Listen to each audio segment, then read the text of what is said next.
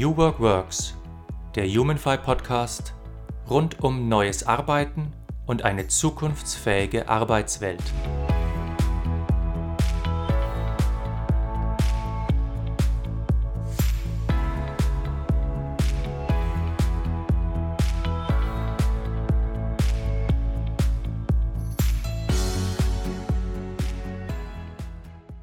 Hallo und herzlich willkommen zu einer neuen Folge von New Work Works, dem Humanfy Podcast. Ich bin Markus Fäth und mein heutiger Gast ist Ralf Greis. Ralf, herzlich willkommen. Herzlich willkommen in die Runde. Schönen guten Morgen, lieber Markus. Hallo. Ralf, äh, wir beide kennen uns ja jetzt schon etwas länger, ähm, aber bitte stell dich doch nochmal unseren Hörern vor in zwei, drei Sätzen. Ja, Ralf Kreis, ähm, am Dialekt mag man es hören. Ich bin ein Badener, der allerdings in Bayern lebt. Vom Ursprung her komme ich äh, ganz originär aus der IT-Welt äh, im Vertrieb groß geworden, habe mich aber im Jahr 2000 mit der Zukunftsakademie selbstständig gemacht, eine Unternehmensberatung, die sich viel mit Organisationsentwicklung beschäftigt, mit der Frage vor allen Dingen ursprünglich äh, zu dem Thema, wie wird sich Vertrieb entwickeln, Vertrieb professionalisieren im Bereich äh, des lösungsberatungsorientierten Verkaufens, natürlich die Managementkomponente dazu, aber immer auch ein ganz gehöriges äh, Stück Organisationsentwicklung, weil man immer gemerkt hat, und ich denke, das beschreibt dann auch so mein Denken in die Zukunft, dass äh, nur eine fachliche Komponente nicht ausreicht. Es ist immer ein Veränderungsprozess, den man managen muss.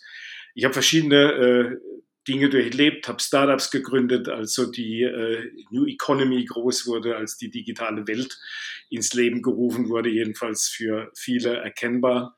Und äh, war zum Schluss äh, nach ein, zwei Interimsmandaten auch äh, Vorstandsvorsitzender eines IT-Dienstleisters.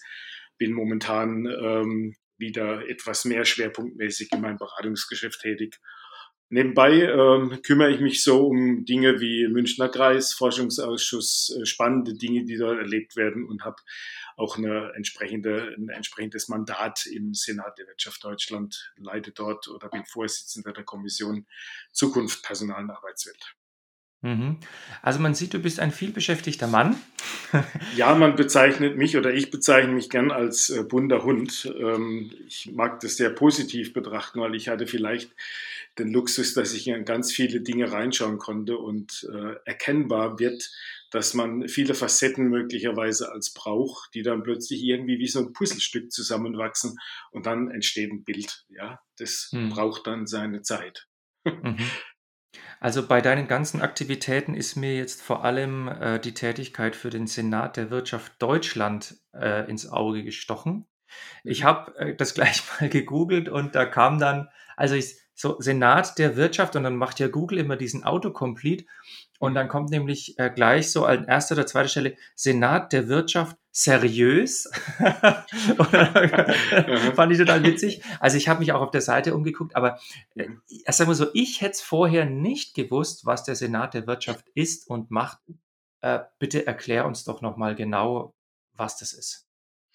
Ja, also der Senat der Wirtschaft Deutschland äh, geht auch nicht so in das Selbstmarketing rein. Es ist ja äh, eine ehrenamtliche Tätigkeit, es ist ja eine Wertegemeinschaft. Äh, letztlich ist der Senat der Wirtschaft Deutschland besteht aus Persönlichkeiten, ähm, aus Wirtschaft, aus Politik, aus, ähm, aus der Wissenschaft natürlich auch, ähm, mit dem Auftrag, im Gemeinwohl orientiert, als Impulsgeber, als Bearingspartner äh, für die Politik auch da zu sein. Letztlich ist es so ein Stück dem alten Senat von Rom nachempfunden, von der Uridee äh, und äh, vielleicht auch bezeichnend mit dem Satz, frag nicht, ähm, was das Land für dich tun kann, sondern was du für dein Land tun kannst. Insofern ähm, stehen wir auch für eine Förderung einer ökosozialen Marktwirtschaft auf einer nationalen, aber auch internationalen Ebene komplett gemeinwohlorientiert, pluralistisch. Wir sind auch nicht in irgendeiner Form äh, parteiisch, sondern sind da absolut übergreifend. Und wenn man die Senatorinnen und Senatoren äh, beschreiben mag, das sind alles Führungskräfte, in der Regel ist es Geschäftsführung oder zweite Führungsebene aus der Wirtschaft. Das heißt, hier greift dann auch der Senat auf die geballte Kompetenz äh, der Menschen aus der Praxis für die Praxis zu und dient dann auch äh, als Impulsgeber und als äh, Sparringspartner für die Politik. Okay, denn das wäre jetzt tatsächlich schon meine nächste Frage gewesen. Äh, wenn du sagst Impulsgeber, wer bekommt denn die Impulse? Also ich habe tatsächlich vorher jetzt noch nichts von euch äh, gelesen, gehört, auf Panels gesehen. Äh, wer, wer bekommt die Impulse und äh, was für Impulse macht ihr? Also ihr habt ja wahrscheinlich verschiedene Kommissionen, ne? habe ich auch gesehen. Du bist ja selber Vorsitzender einer Kommission. Mhm. Was gebt ihr für Impulse und wer bekommt die? Also die ähm, Impulse sind äh, zweierlei. Zum einen natürlich vom äh, Senatsmitglied an den Senat. Das heißt, dass man von Senatoren für Senatoren arbeitet und zum anderen dann auch Ergebnisse im Dialog unmittelbar mit der Politik äh, zur Verfügung steht. Das wird nicht auf öffentlicher Bühne äh, gemacht, sondern das passiert über Positionspapiere, über Empfehlungspapiere, über Einladung seitens der Politik zum Dialog in sogenannten Regionaltreffen auch, wo man also immer auch mit äh, Politikern, mit Bundestagsabgeordneten in Verbindung steht und sich dort auch engagiert. Ja, das geht auch weit über Deutschland hinaus. Es gibt auch einen internationalen Senat. Ja, also wir haben uns auch für den Marshallplan für Afrika engagiert. Der kam äh, getriggert aus dem Senat der Wirtschaft Deutschland. Und es gibt mittlerweile auch einen internationalen Senat, der sich auch bis in die USA erstreckt. Aber momentan ist natürlich ein ganz großer Fokus hier ähm, in der, im Dialog direkt mit der Politik. Mhm. Steigt es jetzt gerade, wo Wahlkampf ist? Kommen die zu euch, zapfen euch an? Na, ich würde ich würd sagen, momentan, äh, also momentan würde ich persönlich sagen, ist man eher in einer abwartenden Stellung. Äh, ich glaube, Wahlkampf ähm, dominiert logischerweise momentan eher die Positionierung der Parteien jetzt in die Wählerschaft hinein. Ähm, es wird eher spannend für uns auch sein und darauf bereiten wir uns auch in der Kommission Zukunft Personal Arbeitswelt vor. Wie wird denn äh, wie wird es denn nach dem 26. September sein? Ja, also wir persönlich denken, dass momentan der Dialog, der unmittelbare Dialog mit der Politik zwar stattfindet, aber ähm, äh, wir sind doch momentan eher in einer abwartenden Position und schauen mal, wie sich das intensiviert nach der Bundestagswahl. Hm, ja, weil ich finde das Thema wirklich total spannend, denn ich, äh, ich weiß ja, oder was heißt ich, das ist ja Quatsch, das steht ja auch in der Zeitung, die, die Grünen haben da um den Daniel Bayers ja einen Wirtschaftsrat auch gegründet und der ist ja, glaube ich, 40 oder 60 Mitglieder, auch lauter Big Shots aus Wirtschaft etc. Die sind ja, die Grünen sind ja inzwischen hervorragend vernetzt in der Wirtschaft, mhm. teilweise auch mit bisschen so mit Positionentausch hin und her. Äh, aber, aber ich glaube, die gehen da so ein bisschen ja, ähm, öffentlicher damit um. Das ist aber nicht so euer Ding, ne? Also du hast ja vorhin gesagt, ihr haltet euch da eher bedeckt. So ein bisschen so Elder Statesmen, die von hinten raus ein bisschen ein Positionspapier auf den, auf den Tisch schieben. Elder Statesman äh, trifft es ganz gut, wobei wir ganz viele junge, auch junge Persönlichkeiten äh, im Senat haben. Aber wir sind überparteilich. Das heißt, wir legen größten Wert darauf, dass wir tatsächlich äh, nach außen hin äh, in keiner Form uns äh, zu irgendeiner Partei oder denn der Versuch unternommen wird, dass man vielleicht instrumentalisiert wird.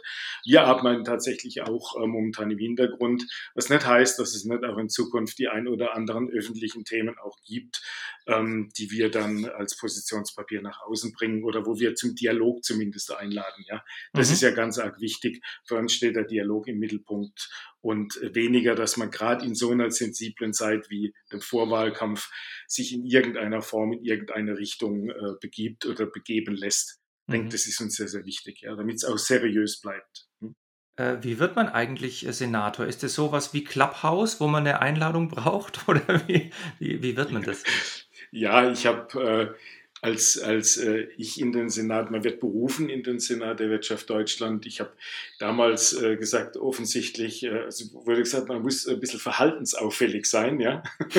das heißt, in irgendeiner Form äh, wird auf einen aufmerksam gemacht oder es wird, man wird auf äh, einen aufmerksam und dann beschäftigt sich ähm, ein Gremium äh, mit dieser Person, schaut, wie er ist er auch verbunden, was äh, wird über ihn gesagt, wo arbeitet er, wen repräsentiert repräsentiert er auch als Unternehmen. Und dann kommt es zu einer Berufung oder zu einer Einladung zu einem Gespräch. Das ist natürlich am Anfang auch immer so etwas komisch. Ne? Das ist einfach so komisch. Ne? Ist das wieder so ein ja, so eine, so eine Geschichte, wo man äh, jemand lockt, ja, und so war es eigentlich am Anfang bei mir. Und äh, als ich dann das zweite Schreiben bekommen habe, habe ich mich doch mal neugierig dafür interessiert und äh, war sehr begeistert über die Qualität der Menschen, die da drin arbeiten und äh, die Art und Weise des Umgangs und das Wertesystem. Ähm, und wenn so quasi dann auch ein Aufnahmegespräch äh, gut verläuft, dann kommt auch eine offizielle Berufungsurkunde und äh, ist dann Senator in Anführungszeichen. Mhm. Der, der Senat hat ja verschiedene Kommissionen und Ja. äh, du bist jetzt zuständig für äh, Zukunft der Arbeitswelt, richtig? Mhm. Richtig. Okay. Also die, die ganze Fachkompetenz äh, versuchen wir in Kommissionen zu bündeln. Ja, das ist eine ehrenamtliche, eine freiwillige Tätigkeit für jeden, der dort mitmacht. Momentan sind es acht Kommissionen in Summe. Die Kommission Zukunft Personal und Arbeitswelt ist äh, so ziemlich die jüngste Kommission. Wobei das nicht ganz stimmt, das ist eine reaktivierte Kommission, die man aber gerade mit dem Begriff Personal und Arbeitswelt äh, neu gegründet hat. Auch vor dem Hintergrund, dass äh, genau dieses Thema möglicherweise eines der ähm, wichtigsten äh, Themen oder mitwichtigsten Themen ist für die Zukunftsfähigkeit, äh, sowohl äh, die, was das, die Wirtschaft angeht, aber auch für die Gesellschaft. Ja. Mhm. Du hast am Anfang äh, ein bisschen bei deinem Intro gesagt, ja, also du hast vor äh, 20 Jahren äh, diese, diese äh, Zukunftsakademie gegründet und dann Mhm. warst du teilweise ähm, Vorstandsvorsitzender von einem IT-Dienstleister. Mich würde mal in diesen ganzen Stationen oder in diesen ganzen hm, Perspektiven mal interessieren, äh, wie bist du selber jetzt eigentlich für dich zu diesem Thema neues Arbeiten gekommen? Mm, Ich zurück jetzt tatsächlich ähm, in die 90er Jahre. Ähm, ich hatte dort äh, die Verantwortung für das zentraleuropäische Geschäft äh, von einem Softwareunternehmen und äh, habe mich dort auch selbstständig gemacht, weil ich mit der Art der Führung nicht mehr einverstanden war. Ich habe so für mich das Gefühl gehabt, äh, man hat eigentlich immer versucht, alles zu optimieren, was man messen kann, aber man hat den Mensch außen vor gelassen. Und äh, dieses Thema Menschenliebe und den Mensch im Mittelpunkt zu sehen, das war schon immer ein großes Credo von mir. Mhm. Und äh, so kam es auch zu der Gründung der Zukunftsakademie, ja? immer wieder den Fokus auf den Mensch als treibendes Element zu legen. Dass dann plötzlich das Thema Arbeit dazu kam, das war tatsächlich ähm, beginnend in dem in dem Digitalisierungszeitalter 2007, 2008, wo man schon gemerkt hat, da gibt es so einen großen Split ja, zwischen denen, die Nerds, die neue Startups gründen und mit den Technologien da waren. Und dann hat man einen großen Gap zur Restwelt gesehen. Ja. Ich meine das jetzt äh, durchaus kritisch für die, die damals diese neuen Technologien getrieben haben, weil man gemerkt hat, das war nicht anschlussfähig. Und dieses Gap, auch natürlich was das Thema Erzeugen von Neugier anging, ging immer weiter so richtig in das Thema reingestiegen bin ich dann tatsächlich in meiner Vorstandsposition, denn äh, gerade wenn man einen IT-Dienstleister in der Branche IT verantwortet, hat man mit dem Thema Fachkräftemangel unendlich viel zu tun. Und Mhm. äh, wenn man dann noch viele junge Menschen um sich herum hat, dann kommt man plötzlich auch auf diese neuen Lebenswelten, ja, auf das ganz andere Denken. Damit wird man unmittelbar konfrontiert. Und äh, somit muss man sich auch Gedanken darüber machen, wie sieht denn eigentlich das Geschäftsmodell von so einem Unternehmen auch für die Zukunft aus. Und äh, damit äh, ging es los, dass ich mich sehr intensiv damit beschäftigt habe. Hm? Mhm. Gab es da so einen Schlüsselmoment, so eine Situation, wo du gedacht hast, buff, genau.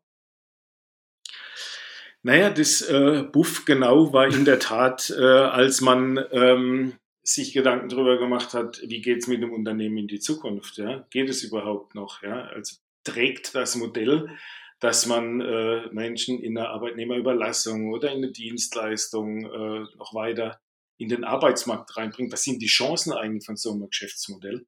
Und äh, wenn man damit konfrontiert wird, dass man äh, unglaublich viele Stellen besetzen könnte, aber man bekommt die Menschen nicht, dann war das äh, so ein Aha-Erlebnis. Und äh, ich glaube, so könnte man sagen, kam es da auch dazu, dass man gesagt hat, da muss es andere Lösungen geben und wir müssen uns um die Entwicklung kümmern. Was sicher auch äh, gleichbedeutend war, ich habe enge Kontakte zum Hermann Hollerith Zentrum in Böblingen.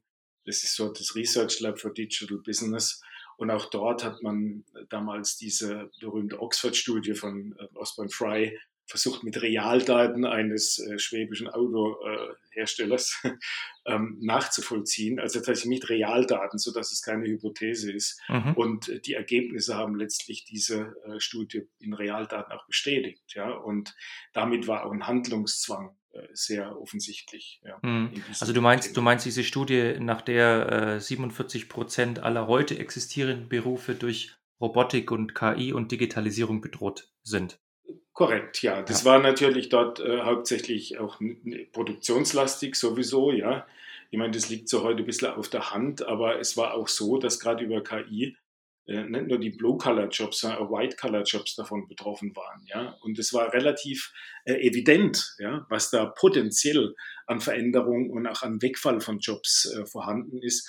Und damals hat man nur über das Thema der Digitalisierung gesprochen, da war über das Thema äh, autonomes Fahren oder Elektromobilität äh, noch gar nicht die Rede. Ja? Und mhm. das war schon sehr prominent, muss ich sagen, diese hm. Zahlen. Ja. Also ich frage deswegen so nach diesen Schlüsselmomenten, weil ähm, ich habe ja auch mal in einem IT-Unternehmen gearbeitet, äh, so auch in der Personalabteilung und, und eine Diskussion war dann über den Standort. Äh, man hat nur noch über abstrakte FTEs gesprochen, also mhm. Fulltime Equivalence ja, und Vollzeitstellen und wie viel können wir da wegtun und wie viel tun wir darüber. Äh, ich anerkenne ja, dass, dass man in BWL-Kategorien in Unternehmen da so sprechen muss oder spricht, aber es ist mir doch schon aufgefallen, dass hinter der abstrakten Größe der Arbeitskraft der Mensch natürlich komplett verschwindet. Mhm. Und dass man ja im Grunde, wenn man eine neue Arbeitswelt bauen will, oder wenn du sagst, oder ganz banal, wenn man sagt, man möchte auch Arbeitskräfte oder Menschen gewinnen für ein Unternehmen, dann müsste man eigentlich diese abstrakte BWL Denke und die, die konkrete humane Denke ähm, irgendwie zusammenbringen. Und das ist mir damals irgendwie im Gedächtnis geblieben. Mhm. Und wie, wie nimmst du das wahr? Also ist die Auseinandersetzung über das Thema, der Mensch ist nicht nur Arbeitskraft, er muss wahrgenommen werden, ist diese Diskussion leichter geworden in den letzten Jahren oder ja, letzten fünf oder zehn oder 15 Jahren? Oder stehen wir eigentlich noch in den 90ern? Nee, sie ist schon leichter geworden. Ähm, vor allen Dingen, wenn ich das äh, letzte Jahr der Corona-Pandemie jetzt betrachte. Ja. Ich denke, dass ein Handlungszwang da ist. Das ist ähm, sehr branchenabhängig. Ja, gerade wenn man äh, in der IT-Welt schaut, ja, und äh, die Bitkom äh, liefert ja da auch immer wieder aktuelle Zahlen. Wenn man sieht, wie groß da die Fachkräftelücke ist, dann merkt man, dass plötzlich das Thema Arbeiter, Mensch, ähm, der Arbeit vollbringt, man Arbeit anbietet, plötzlich ein unendlich wertvolles Gut ist. Und dann stellt man sich die Frage, ja, wie kann ich denn denen begegnen, ja? Und das erste ist ja schon, dass man Mitarbeiter nicht verliert, ja. Das mhm. heißt, all diese Dinge, wo es plötzlich um Wertschätzung geht, wo es um die Frage geht, wie kann ich als Arbeitgebermarke mich nach außen hin ganz anders positionieren, ähm, die Bedeutung von so Dingen wie Great Place to Work oder Kununu zeigt, dass äh, das der ausschlaggebende Punkt ist, dass plötzlich Mitarbeiter zu dir kommen. Ja? Also der Markt hat sich gewandelt. Es ist nicht mehr so, dass die Unternehmen sagen, ja, schauen wir mal, wer bei uns arbeiten darf, ja, und, sondern das geht in eine komplett andere Richtung. Das ist allerdings noch nicht auf breiter Front angekommen, äh, muss ich sagen, ja. Das hat auch sehr viel mit Führungsverständnis zu tun. Auch so ein Stück weit ähm, die, die Frage, wie erlebt man heute Management von Unternehmen? Wie sensibel sind die dafür, dass äh, die Bedeutung von äh, Arbeit eine ganz andere Rolle spielt. Im Übrigen auch, weil du das äh, ansprichst, die Art und Weise, wie äh, wie Menschen, gerade junge Menschen, plötzlich Arbeit verstehen. Ja? Die wollen dann plötzlich nur noch drei Tage die Woche arbeiten. Ja? Das ist für so einen ganz klassischen Manager plötzlich, das ist ja, der fällt vom Glauben ab. Ja? Wie die sprechen mit 22 Jahren, mit 25 Jahren von Sabbatical. Nein, die, die meinen da was anderes damit. Ja? Aber die organisieren halt mittlerweile die Arbeit um ihr Leben herum und nicht mehr so wie die andere Generation das Leben rund um die Arbeit. Und das wird sehr, sehr stark mittlerweile spürbar. Ja. Hm. Der große Paradigmenwechsel müsste ja eigentlich stattfinden, indem man die Begriffe Arbeitgeber und Arbeitnehmer vertauscht. eigentlich ist ja der normale Mensch der Arbeitgeber. Er gibt ja seine Arbeitskraft Mhm. einem Unternehmen und eigentlich ist ein Unternehmen der Arbeitnehmer, weil er nimmt diese Arbeitskraft, um damit irgendwas herzustellen. Ich glaube, das war äh, vor, vor 100 oder 150 Jahren, als man das irgendwie Konzept mal etabliert hat, äh, war das ein ähm, unbewusster, aber fantastischer Kniff, äh, der, der, der Arbeitgeber oder der Wirtschaft zu sagen, ja, wir, wir geben ja Arbeit und wir können sie auch wieder nehmen. Ne? Also Mhm. die, der, der Arbeitsplatz, die Position. Und du, lieber Arbeitnehmer, bist in einer gewissen äh, Bittstellersituation. Und was ich glaube zu äh, wahrzunehmen ist, dass sich diese Bittstellersituation momentan ja auch umdreht. Also es fehlen uns äh, wie viel? 65.000 Elektrotechniker, äh, ich glaube 80.000 Lkw-Fahrer. Es haben alles mal mittelfristig gerechnet. Es sind ja nicht nur die IT-Leute, äh, es sind ja auch die Pflege und so weiter. Heute Morgen gelesen, das erste Mal seit zehn Jahren schrumpft die deutsche Bevölkerung. Mhm. Also sie ist jetzt 12.000 Leute weniger als letztes Jahr. Ist natürlich ein Minimum, aber ist ein Trend vielleicht. Äh, und das ist ja, äh, da, da, da bekommt ja ein individueller arbeitender Mensch, ich ver vermeide jetzt bewusst das Wort Arbeitnehmer, bekommt ja wahrscheinlich im Laufe der Zeit eine größere Verhandlungsmacht, als es bisher der Fall war. Ja, äh, also ich finde zunächst mal die Umkehr, dass man heute von einem äh, Arbeit, äh, als jemand, der Arbeit anbietet, spricht, ist vollkommen richtig, ja. Und diese Wahrnehmung, der Dialog um diese Wahrnehmung darauf, der muss auch stimuliert werden. Das heißt, man muss es auch beginnen, in Worte zu fassen. Wir haben zum Beispiel auch gerade in der Kommission oder in unserer Kommission Zukunft Personal Arbeitsfeld auch die große Frage, vielleicht müssen wir Arbeit per se neu definieren. Ja, also Mhm. diese sogenannte Pfadabhängigkeit, immer in alten Mustern zu denken. Ja, selbst die, die sagen, wir müssen von dem Pfadabhängigen weg, äh, die, die tun sich schwer darin, tatsächlich mal komplett Arbeiten neu zu denken. Vielleicht braucht man einen anderen Begriff. Ja, das ist wie wenn ich ein Unternehmen neu gründe, damit ich es nicht mit einem mit einem früheren Unternehmen verwechsle, brauche ich halt vielleicht eine, eine neue Marke, die ich kreiere, einen neuen äh, Namen für ein Unternehmen. So ist auch eine Aufgabenstellung, dass man sagt, lass uns doch mal überlegen, ob man Arbeit neu denken kann, Arbeit neu definieren kann. Was ist das denn überhaupt? Ja. Und äh, ich denke, genau dieser Diskurs, der spielt eine große Rolle. Du hast das Thema Arbeitskräftelücke äh, gesprochen. Ich meine, wir haben äh, zwei Dinge. Wir haben zum einen einen großen demografischen Wandel. Innerhalb des demografischen Wandels, ja, das äh, geht ja auch einher, dass jetzt die Babyboomer jetzt plötzlich aus dem Arbeitsleben ausscheiden, die Arbeitskräftelücke momentan, äh, Prognos hat es mal entwickelt, steigt auf 2025 auf 2,9 Millionen. Und äh, da ist jetzt immer noch die Frage nicht beantwortet, wie viel zusätzliche Jobs fallen möglicherweise weg, die man schlicht und ergreifend nicht ähm, einfach substituieren kann oder wo man die Arbeitnehmer oder Arbeitanbieter in andere Berufe reinbringt, ja, weil da gehört ja auch plötzlich die Weiterbildung, die Qualifizierung, die Umschulung mit dazu. Das ist ja eine irrige Meinung, dass man sagt, äh, es fallen halt so viele äh, Jobs weg wegen der Digitalisierung, Automatisierung. Naja, aber es entstehen ja äh, gleich viele neue Jobs. Ja, das ist ja eine Milchmädchenrechnung, weil die, die links weggehen an FTEs, ja, als. Arbeitsanbieter, das sind ja nicht diejenigen, die das andere zwingend auffüllen können. Da braucht es ja auch Konzepte, ja. Also da wird es äh, einen großen Handlungszwang geben. Das, das ist erkennbar, es ist sichtbar, aber manchmal habe ich das Gefühl, es tut noch nicht so richtig weh, dass man sich äh, tatsächlich ernsthaft damit beschäftigt. Der Dialog im, im Senat, in der Kommission, der ist sehr eindeutig. Ja, wir haben ja vielleicht das noch ergänzend ähm, vier unterschiedliche sogenannte Taskforces gegründet. Die eine beschäftigt sich mit dem Thema Fach- und Führungskräftemangel, die andere mit dem Thema neue Arbeits, Klammer auf Zeit, Klammer zu, Modelle. Das Thema Führung im Kontext äh, neue Arbeit äh, ist eine groß, spielt eine große Rolle. Und dann äh, das ganze Thema neue Lebenswelten, neue Arbeitskultur, Sinn der Arbeit, wohin das sich hier auch so dein Leidenschaftsthema verbirgt. Äh, New Work im, im Sinne auch von Friedrich Bergmann. Hm. Du hast ja jetzt in den letzten äh, 20 Jahren beide Seiten kennengelernt. Äh, nee, sogar drei Seiten. Ne? Du hast Mhm. äh, IT-Dienstleister Mhm. geführt, du hast jetzt Mhm. mit der Zukunftsakademie ähm, ein eigenes Beratungshaus und du bist jetzt als Senator eigentlich auf einer dritten Seite tätig, wo du äh, denkerisch Impulse verfasst, zusammenführst und versuchst äh, in die Politik zu tragen. So. Mhm. Wenn wir jetzt mal Corona weglassen, es ist schwer genug, ich weiß, mhm. aber äh, was bräuchten denn deutsche Unternehmen, um so richtig einen Zukunftsschwung zu entwickeln? Also ich möchte jetzt nicht lamentieren und sagen, die sind alle so krass und so träge und blub blub blub, sondern andere, andere Sicht, was bräuchten die, damit ein Veränderungsschub einsetzt? Sie bräuchten ähm, zunächst mal eine klare Evidenz, ja, dass es um die Zukunftsfähigkeit des Unternehmens geht. Ähm, dass das nicht einfach ein Trend oder eine Modeerscheinung ist, so nach dem Motto, das geht auch wieder weg, sondern dass es tatsächlich eine nachhaltige Entwicklung ist, die nicht äh, reversibel ist. Die kann man so nicht mehr umkehren.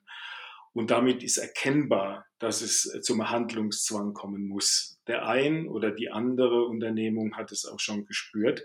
Jetzt sucht natürlich äh, so ein Unternehmen nach Wege. Wie kann man dem begegnen?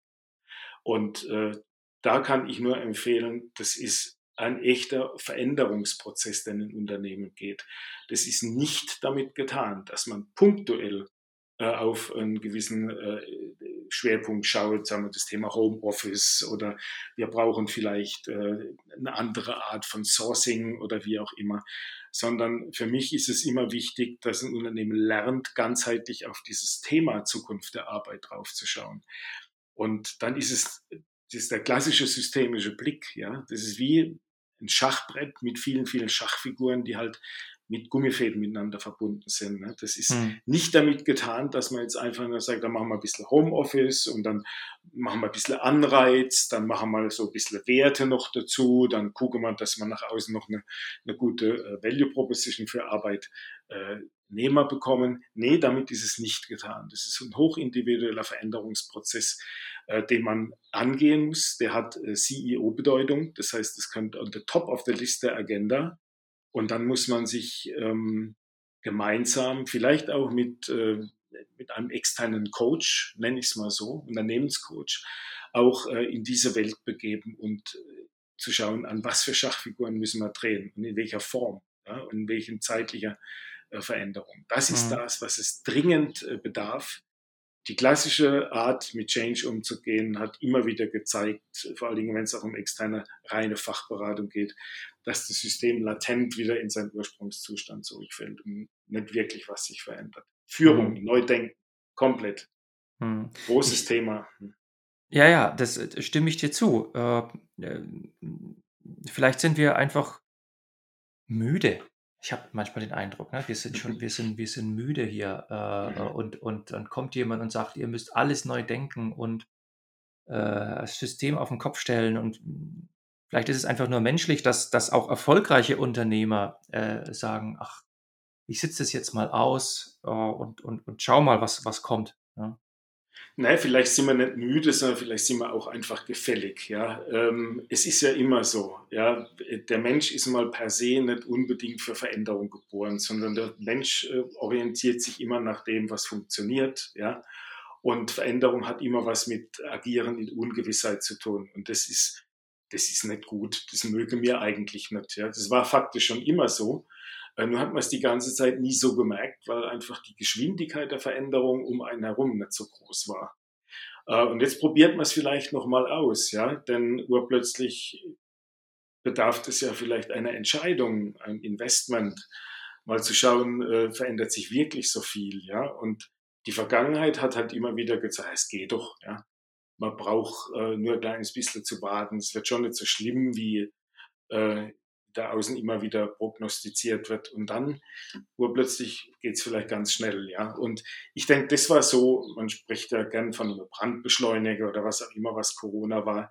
Das hat zumindest dafür gesorgt, dass ähm, man so eine kleine ähm, Heads-up bekommen hat. Ja? Ob das jetzt nachhaltig zu einem Umdenken führt, da bin ich selber gespannt.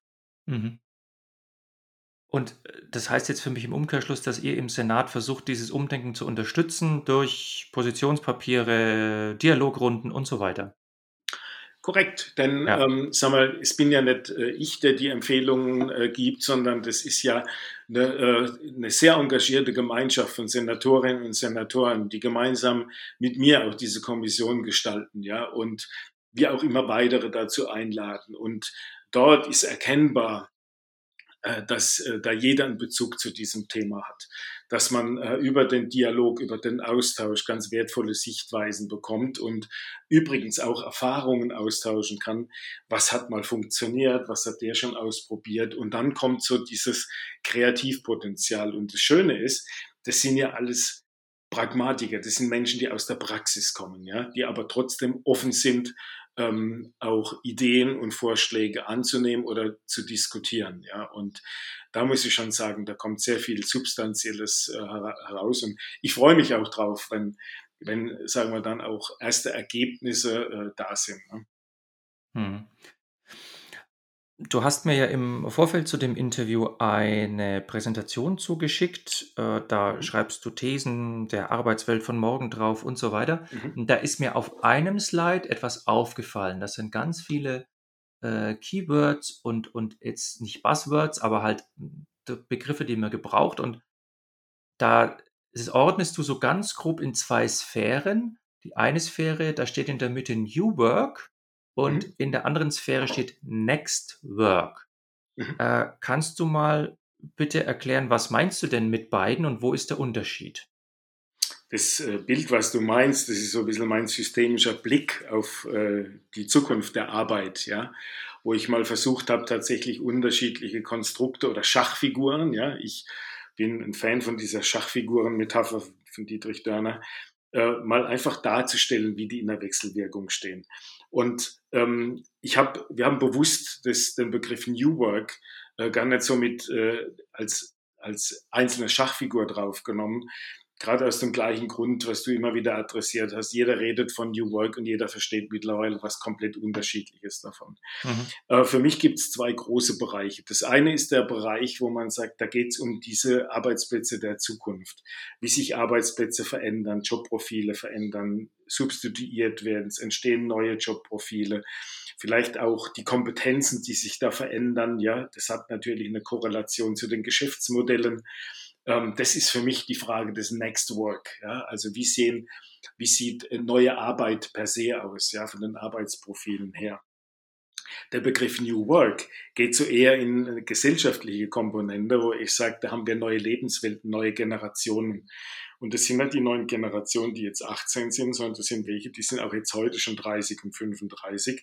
Da geht es um die Frage, äh, was ist mir eigentlich noch wichtig in der Zukunft? Was zählt wirklich? Ja, möchte ich eigentlich noch eine Fünf-Tage-Woche gehen? Möchte ich eine Drei-Tage-Woche gehen? Möchte ich mich möglicherweise selbst verwirklichen? Drei Tage im Job, zwei Tage in der Selbstständigkeit. Die Art und Weise, wie man das Thema Sinn in, äh, in der Arbeit auch entwickelt, spielt sicherlich auch das Thema Work-Life-Blending eine große Rolle. Also bewusst nicht von der Balance reden, sondern wie geht eigentlich das, dass man Arbeit und äh, Sinn und Wohlbefinden miteinander äh, in Verbindung bringt.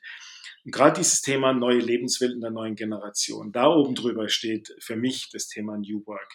In seiner ursprünglichen Bedeutung, wie die Sozialutopie von Friedrich Bergmann, ist da sehr stark dran connected, ja, wobei ich heute auch sage, das ist ja eigentlich gar keine Utopie mehr, sondern so wie man New Work wie von mir gerade eben beschrieben, mit den vielfältigen Schachfiguren verstehen kann, ist es lang schon Realität. Mhm. Wie, äh, wie stark hast du dich denn äh, mit Bergmann beschäftigt, wenn du schon den Namen fallen lässt? Naja, ich äh, wurde äh, tatsächlich durch dich inspiriert, lieber Markus, ja, denn am Anfang äh, war das für mich ja auch äh, ein, ein, Buzzword, ja, New Work, aber es hatte lange Zeit nicht so eine vielfache Deutung. Ja? Mhm. Und äh, dann habe ich mich etwas mehr damit äh, auseinandergesetzt. Ja? Äh, und ich, ich sage mir, jetzt ist er gerade wieder dadurch, dass er äh, leider verstorben ist, äh, war das Thema wieder in der Presse, was äh, er so als in Anführungszeichen Spinnerei früher hatte. Ja, das passt ja gar nicht zu der ursprünglichen Definition von Arbeit, ja, und von dem Verständnis, ja, Arbeit, Maloche, ja, muss ja wissen, für was man sein Geld bekommt ähm, ist eine ganz andere Philosophie und Lebenseinstellung. Und mich hat es äh, per se begeistert, weil das sehr stark auch äh, in meinem Menschenbild verankert ist. Ja. Mhm. Also ich habe äh, vor ein paar Tagen ein Interview gemacht, auch für diesen Podcast mit dem äh, Thomas Sattelberger. Mhm. Also der ist ja jetzt für die, mhm. ja. Für die äh, FDP im Bundestag und mhm. Ich habe auch ihn gefragt, ähm, was er denn von diesem sozialutopischen Anteil hält von New Work, mhm. weil er benutzt ja auch New Work in, in seinen äh, Folien und der hat äh, auch diesen Ansatz der humanen Marktwirtschaft. Mhm. Und da hat er wirklich was gesagt, das hatte ich so noch nicht auf dem Schirm. Das möchte ich dir mal hinlegen. Er, er, mhm. er hat, äh, da ist er wirklich auch emotional geworden, hat gesagt, also Sozialutopie oder Revolution, er hat Revolution das genannt, mhm. das äh, bedeutet äh, immer äh, Chaos, äh, Tote, äh, Leid. Also mhm. ein System, einen Systemwechsel würde er total ablehnen. Er hat 1968 hat er die APO mitgemacht und da hat er das mit den Kommunisten erlebt, also nicht mit den Kommunisten erlebt, er hat diese Strömungen erlebt, ne? also in, mhm. in den, bei den Studenten und so weiter. Und da hat er gesagt, also in New Work als Revolution, das, das, also das kam so ein bisschen rüber, ja, äh, äh, dass er das schon äh, schwierig findet, diese Art von Systemwechsel. Und da habe ich mir gedacht, ja, Mai, es gibt halt auch Leute, die das aus gutem Grund ablehnen, das mhm. System von vom Kopf auf die Füße zu stellen oder von den Füßen auf den Kopf, wie man so will. Ne? Mhm. Hat mich auch nochmal nachdenklich gemacht. Naja, ich, ähm, also ich, ich schätze äh, Thomas Sattelberger sehr und äh, tatsächlich war ich äh, mit ihm vor vier, fünf Jahren anlässlich äh, einer New York-Konferenz auch mal äh, zusammen auf der, auf der Bühne gestanden.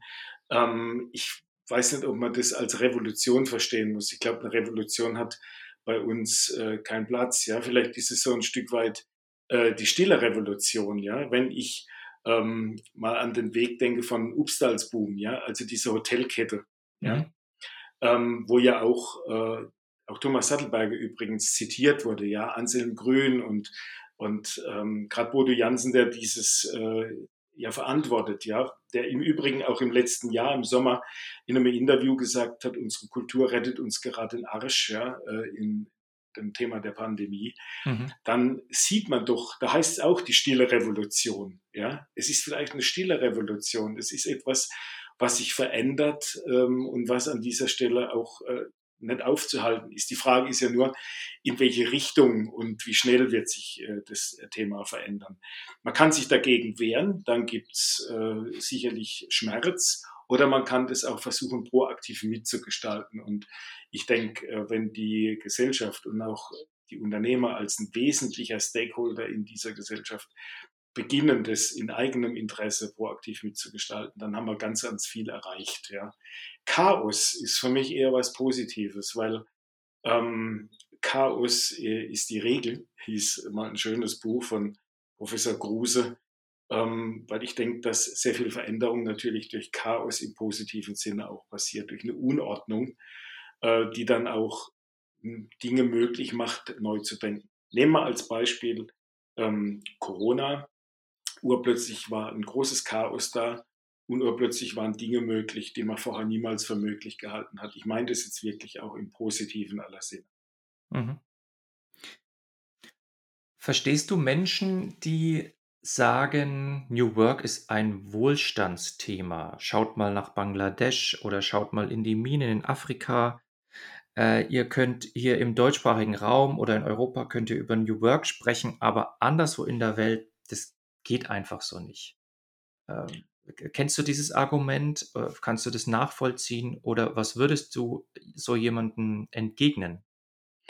Ich kann es absolut nachvollziehen, ja, aber ich würde auch entgegnen, dass ich sage, ich würde jetzt nicht behaupten, dass das äh, woanders ähm, auch geht oder nicht geht, ja, aber ich würde zumindest mal sagen, lass uns vielleicht mal ein Stück weit entkoppeln und mal ein äh, bisschen anders draufschauen und die Frage stellen, hat äh, nicht das, äh, was dort passiert, auch mit der Frage Sinn äh, zu tun und das zu tun, was man wirklich, wirklich will. Es ist halt äh, deswegen so schwierig, weil die, der Abstand, die, die, der, der Unterschied zu dem, was man in unserer Wohlstandsgesellschaft darunter verstehen dürfte, ja, weil der halt so unendlich groß ist. Aber es mal zu denken, ich glaube, das wäre, äh, ja, ich, ich liebe ein Zitat, das heißt, es sind die Fantasten, die die Welt bewegen und nicht die Erbsenzähler.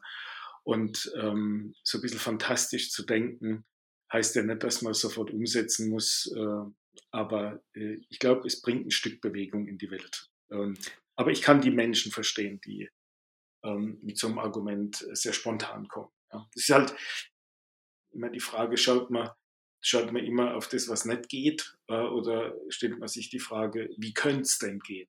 Ja? Mhm. Und selbst wenn es utopisch ist. Es gab ja mal dieses Sprichwort uh, Think globally, act locally, also mhm. global denken, lokal handeln. Mhm. Und vielleicht ist ja New Work in der gleichen Situation, äh, Situation wie ähm, äh, Klimaschutz. Da gibt es ja auch, die einen argumentieren, also Deutschland trägt wie viel? Zwei Prozent zum Welt-CO2 bei. Lohnt sich mhm. nicht, hier was zu machen. Mhm, mhm. Und die anderen sagen, naja, wenn wir es machen können und wir machen das dadurch das Gesamtsystem besser, sollten wir es tun. Vielleicht ist es auch so eine, eine, so eine analoge Argumentation, dass man sagen könnte, die einen sagen, also wenn wir es in Bangladesch nicht machen können, dann brauchen wir es hier auch nicht machen. Und die anderen sagen, also wenn wir schon in der äh, finanziellen, äh, systemischen und Wohlstandssituation sind, das zu etablieren oder das zu verwirklichen, sollten wir es tun, egal was jetzt im, im Rest des äh, Planeten los ist. Du äh, hast mir da äh, tatsächlich so meinen Gedanken äh, spontan ähm, aus dem Mund genommen, dass das Thema ähnlich ist wie das Thema Klimawandel, ja. Dass wir natürlich eine globale Herausforderung haben, ja. Und ähm, ich komme wieder mit einem Schachbrett, ja.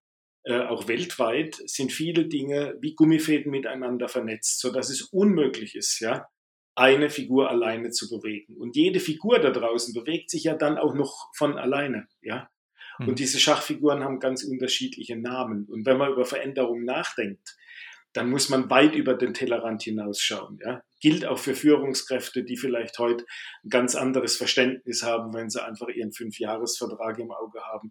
Ich glaube, dass man heute weit über den Tellerrand hinausschauen muss, weil sonst kommen die Dinge als Boomerang zurück.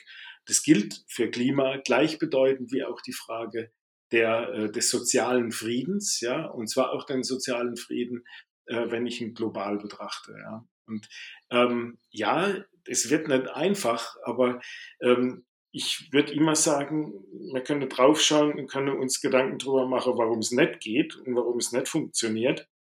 Aber wir können auch etwas Zeit und Energie investieren in die Fragestellung, äh, wie könnte es denn sehen und gibt es nicht Möglichkeiten? Das ist also eine sehr konsequent lösungsorientierte Haltung, auch wenn man dafür äh, logischerweise viel Energie braucht und auch ein Stück weit, ja, vielleicht auch äh, ein, ein, sehr grundsätzlicher Optimismus äh, und ein Vertrauen, ähm, dass das irgendwie funktionieren könnte. Hm. So ist es. Ralf, vielen, vielen Dank für dieses inspirierende Gespräch. Ganz lieben Dank. Hat mich sehr gefreut, dass ich äh, mit dir mal im Dialog sein kann und äh, auch mal über solche Themen sprechen, die vielleicht äh, über das äh, reine Zukunft der Arbeit hinausgehen. Denn es zeigt, dass äh, man nicht zu kurz springen darf. Ja? Ganz lieben Dank für die Chance. Gern geschehen. Bis dann. Bis dann. Tschüss.